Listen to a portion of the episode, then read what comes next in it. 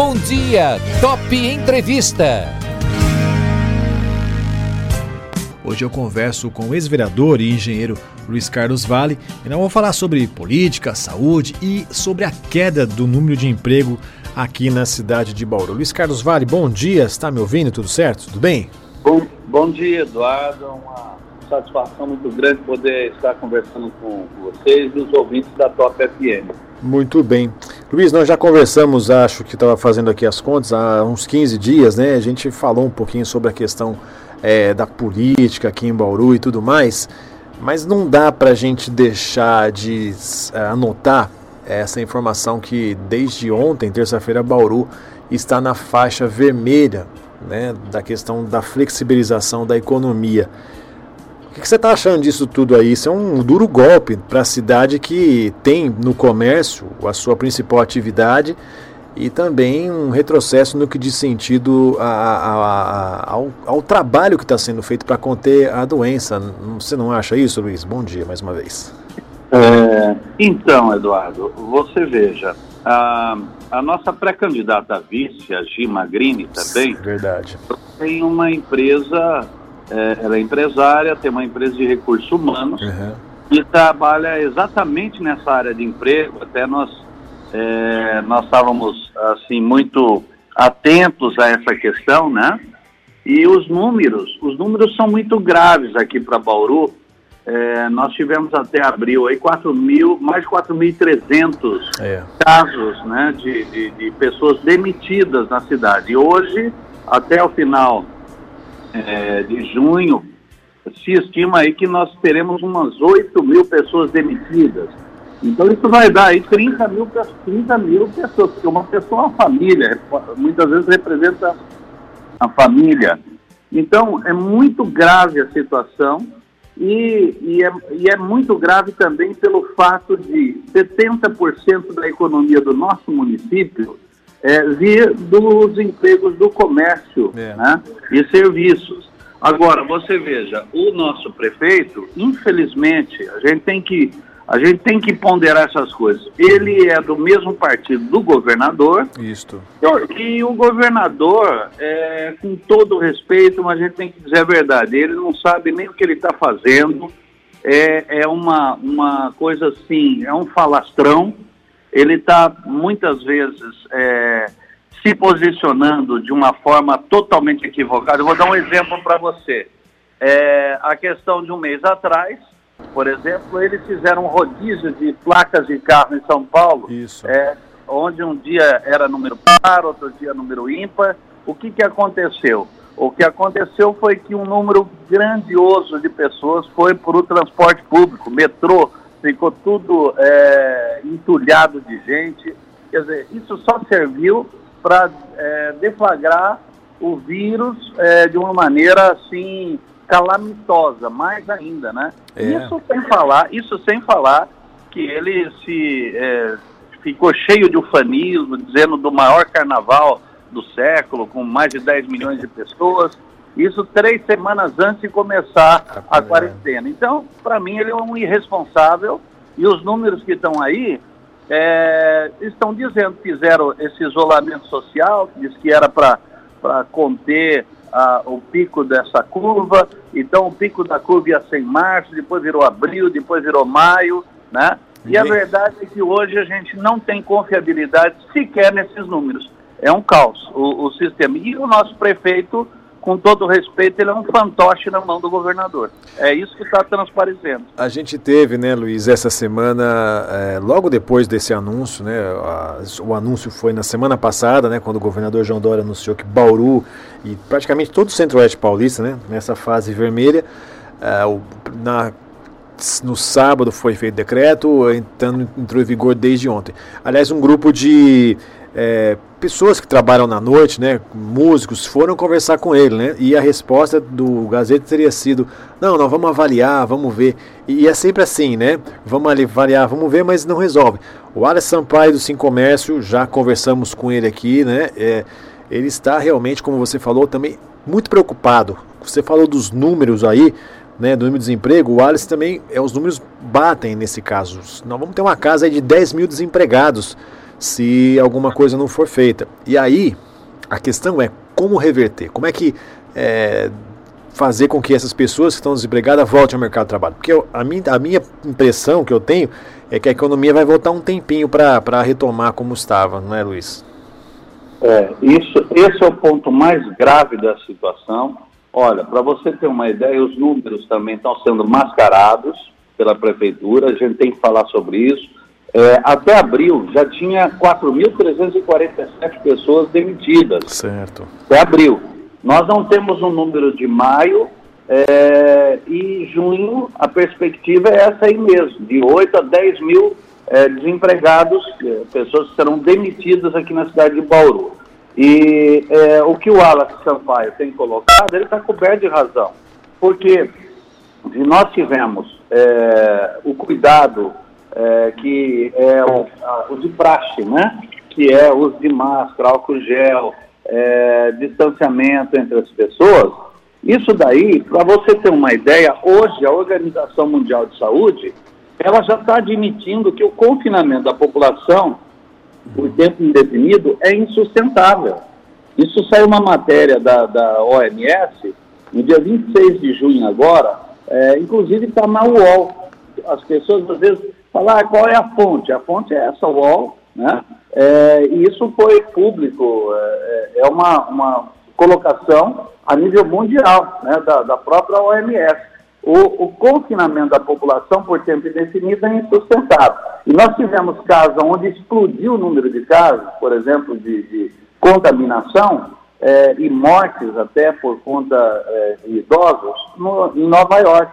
As pessoas é, tiveram mais casos de Covid principalmente as pessoas de terceira idade que estavam dentro do isolamento, porque o vírus é isso, né? É um, é um caos. A gente sabe que as medidas de profilaxia, de higiene, de, de cuidados têm que ser tomadas.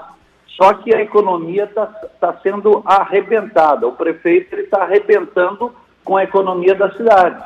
Então, essa retomada é que é grave, porque eu estava conversando até com a Gi Magrini sobre isso. Né? é, ela que trabalha nessa área, é, há algum tempo atrás, a expectativa, por exemplo, uh, de faixa etária, né? pessoas com mais idade, acima uhum. de 40, 50 anos, a expectativa é de ficar um ano, é, um ano de um ano a um ano e meio para poder conseguir ser recolocada. Como é que vai, como é. é. que as famílias vão estar? Então agora, com, com essa uh, com essa avalanche de demissões, é, o caso tende a, a, se complicar muito mais. Né? Então, é um problema social muito sério. Eu vejo que há uma irresponsabilidade do governo do Estado e uma, e uma, assim, uma subserviência assim, que é, é, lamentável do nosso prefeito, que ele deveria ter uma, uma voz mais firme e peitar o governador, ir para cima, reivindicar. Olha a palhaçada que está esse hospital é, das clínicas aqui da cidade. É. É, prometeu no início era 220 leitos, isso na, na campanha política. Agora chegou esse ano, é, não, em março já é 40 leitos pelo menos, vai aumentar para Bauru. Então abril era 40 leitos, maio era 40 leitos e, e não tem, é zero, porque está acontecendo é zero, não tem nenhum leito. Né? É ridículo. É, e sobre o hospital estadual, eu ia até é, pedir mesmo a sua opinião sobre esse assunto, porque era para ser inaugurado no mês passado. Eu conversei com o Dr. Rugolo, presidente da FAMESP, e naquela ocasião, essa entrevista está gravada. Quem quiser conferir, tem nos nossos canais do Deezer, do Spotify, da Top FM. Disse: não, vamos inaugurar. É, na sexta-feira, conversei com ele na terça e minto, conversei com ele numa segunda e a inauguração seria numa terça-feira. E até hoje isso está empacado. Aí ontem, o secretário de Saúde de São Paulo, Zé Henrique German, disse que afirmou que em dois dias o hospital estaria aberto. Bom, se a entrevista foi feita ontem, então vamos aguardar. É eu estou até brincando aqui na, na, Top FM, que é a novela, né? Abram as portas do hospital, hospital das clínicas, né? Que parece que vai estar chegando ao seu final. Não dá para entender, Luiz, e eu não, não consigo, e os ouvintes também acho que fazem a mesma reflexão que eu e você vamos fazer agora, é o seguinte: tem espaço, a FAMESP já está tudo certo, tem contratado, tem cama, tem toda a condição para funcionar. Qual é o motivo que não funciona, Luiz? Eu não, eu não tenho essa resposta. Você consegue imaginar o que pode estar acontecendo? Olha, o que pode estar acontecendo, a gente ouve muitas hipóteses, né? Algumas delas é que estão tentando tirar a FAMESP da administração desse hospital, então seria uma questão política.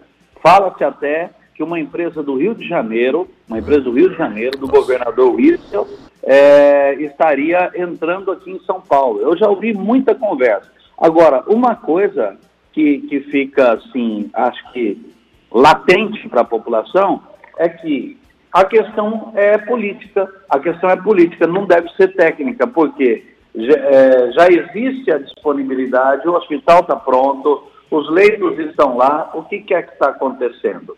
Então, eu não acredito, eu não acredito sinceramente que o problema seja de infraestrutura ou, ou de, de gerenciamento. A questão é simplesmente uma questão política é, isso tá, me parece muito claro, porque como que um, um secretário diz que ah, não, em dois dias vai, estar tá funcionando. O problema é a burocracia? Não é. Uhum. O problema aqui é vontade política. A gente ouve até é, coisas a respeito de custos que são repassados, verbas ah, altas que são repassadas para o tratamento de, de uma pessoa que tem o Covid então, existe também um interesse muito grande que tenha bastante casos, porque vem mais dinheiro federal, recursos federais do Ministério da Saúde para o governo do Estado e para o município.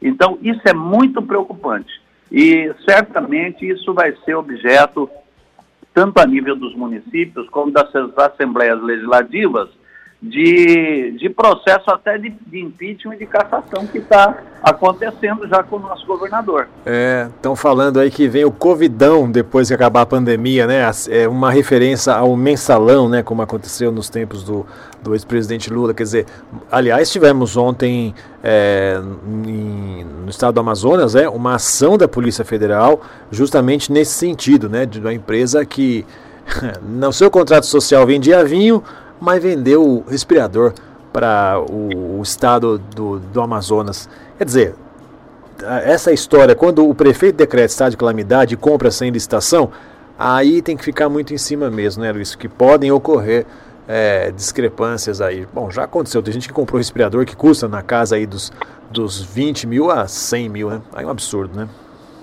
É, nós já ouvimos falar até de 150 mil, 200 é. mil.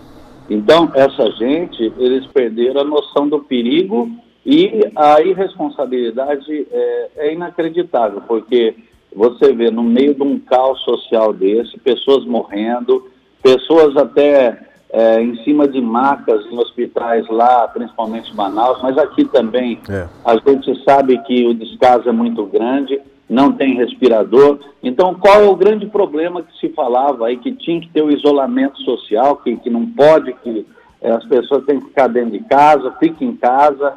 Essa, essa colocação fique em casa é uma colocação muito cômoda para quem é funcionário público, para quem é, tem o seu salário é, garantido pelo governo, não é? E tem estabilidade.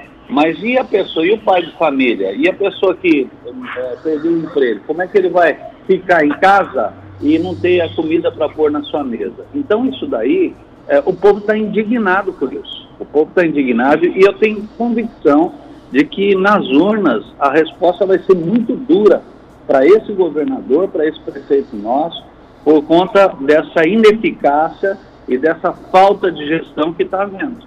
Porque está é, tá muito claro que existe uma inércia e uma, e uma falta de, de responsabilidade no trato das coisas públicas. E isso sem falar da corrupção, né? Uhum. Porque a corrupção é uma coisa assim que o povo parece que vai acostumando. Tiveram aqui na Coab em Bauru é, desvios da ordem de 56 milhões de reais. Isso aí é coisa para filme, né? Dá para fazer filmes, por exemplo, Assalto ao Trem Pagador, é, é, é, sete homens de ouro lá que, que, que, que roubaram é, o metrô de, de, Nova York. Qualquer dia vão fazer um filme aqui, tem que mandar para a Broadway isso aí, porque a história é linda. Como é que é. rouba 56 milhões de reais, gente? É uma coisa inacreditável isso aí. É uma coisa inacreditável. E o prefeito não sabia, o prefeito anterior também não sabia, ninguém sabe, né? que nem o Lula, não sabe. Mas a, a verdade é que a roubalheira está grande E isso daí vai ter consequências, né? Ah, e o Ministério Público vai ter muito trabalho, mas muito trabalho, não vai ser pouco trabalho, não. Ô, ô, Luiz, tem uma história também. A secretária de Desenvolvimento Econômico aqui de Bauru, Aline Fogorim, deu uma entrevista, se não me engano, na semana passada, no Jornal da Cidade, né? Em que ela alertava para o aumento do número de mês em Bauru, né? Isso é claramente um sinal de que quem estava empregado está tendo que se virar aí, um bico, fazer alguma coisa. Você trabalhava ah, na, na, empresa como uma atividade profissional, não, a empresa não mais vai contratar ou demitiu, e aí ele está se lançando no, no, no mercado do, do empreendedorismo. É, é, um sinal claro de que a coisa está bastante complicada. Você não concorda também, Luiz? É, isso eu até tive conversando ontem com a Gima Magrini, né, que é especialista nessa área, mas isso é um reflexo assim tranquilo, é, é, líquido e certo que as pessoas vendo a, a falta de recursos, de liquidez para gerir a sua vida, para pagar suas contas, elas estão se lançando assim é, nesse empreendedorismo, né?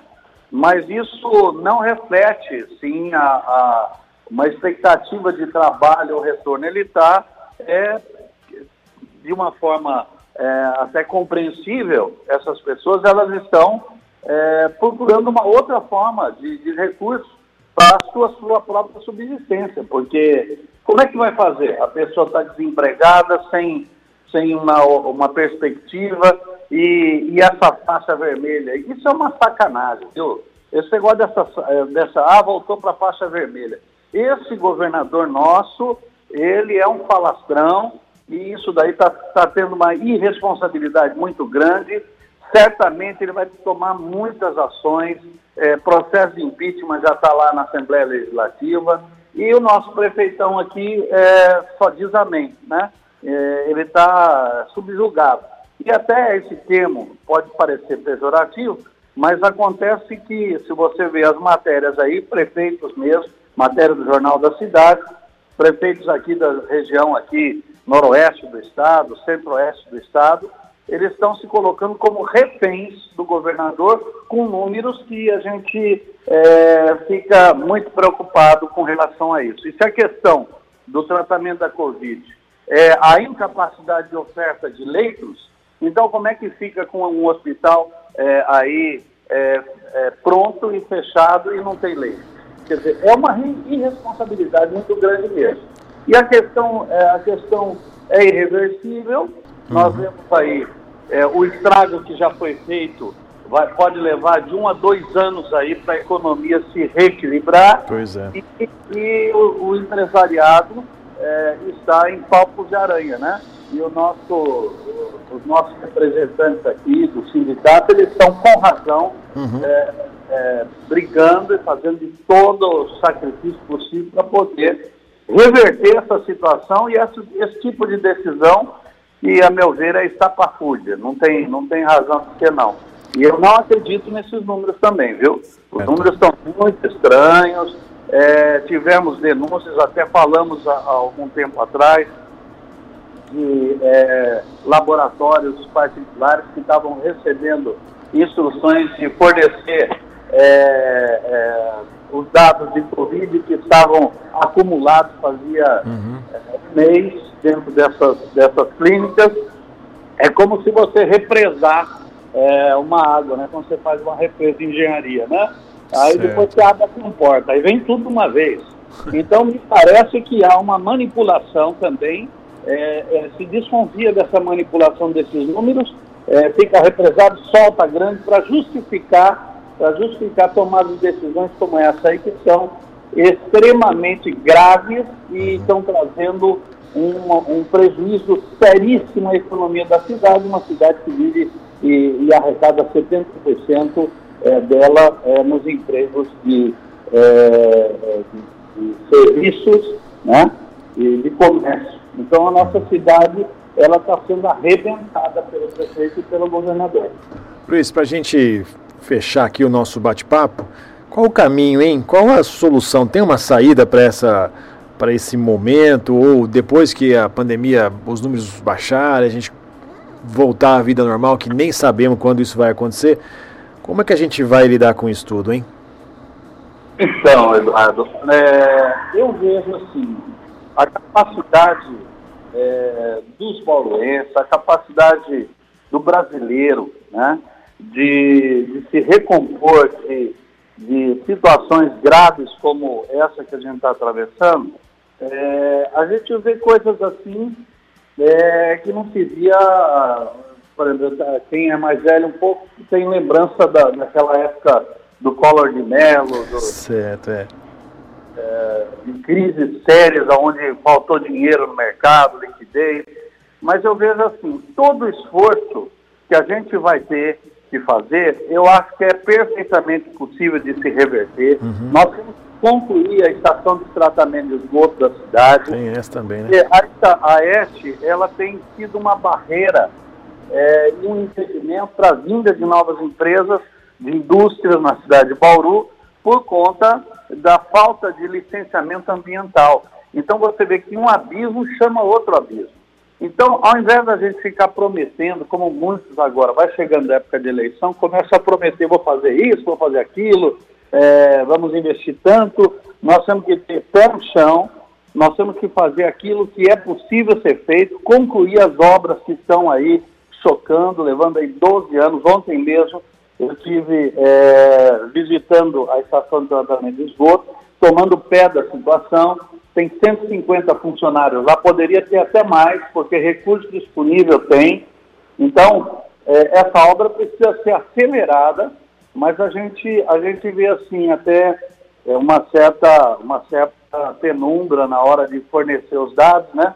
É, não, não se sabe de um cronograma de obra, não se sabe num cronograma físico-financeiro, né? Coisas que são assim, do dia a dia de quem trabalha com isso, como eu trabalho com isso, como engenheiro, né? Então, o mínimo que se tem que saber é o cronograma financeiro.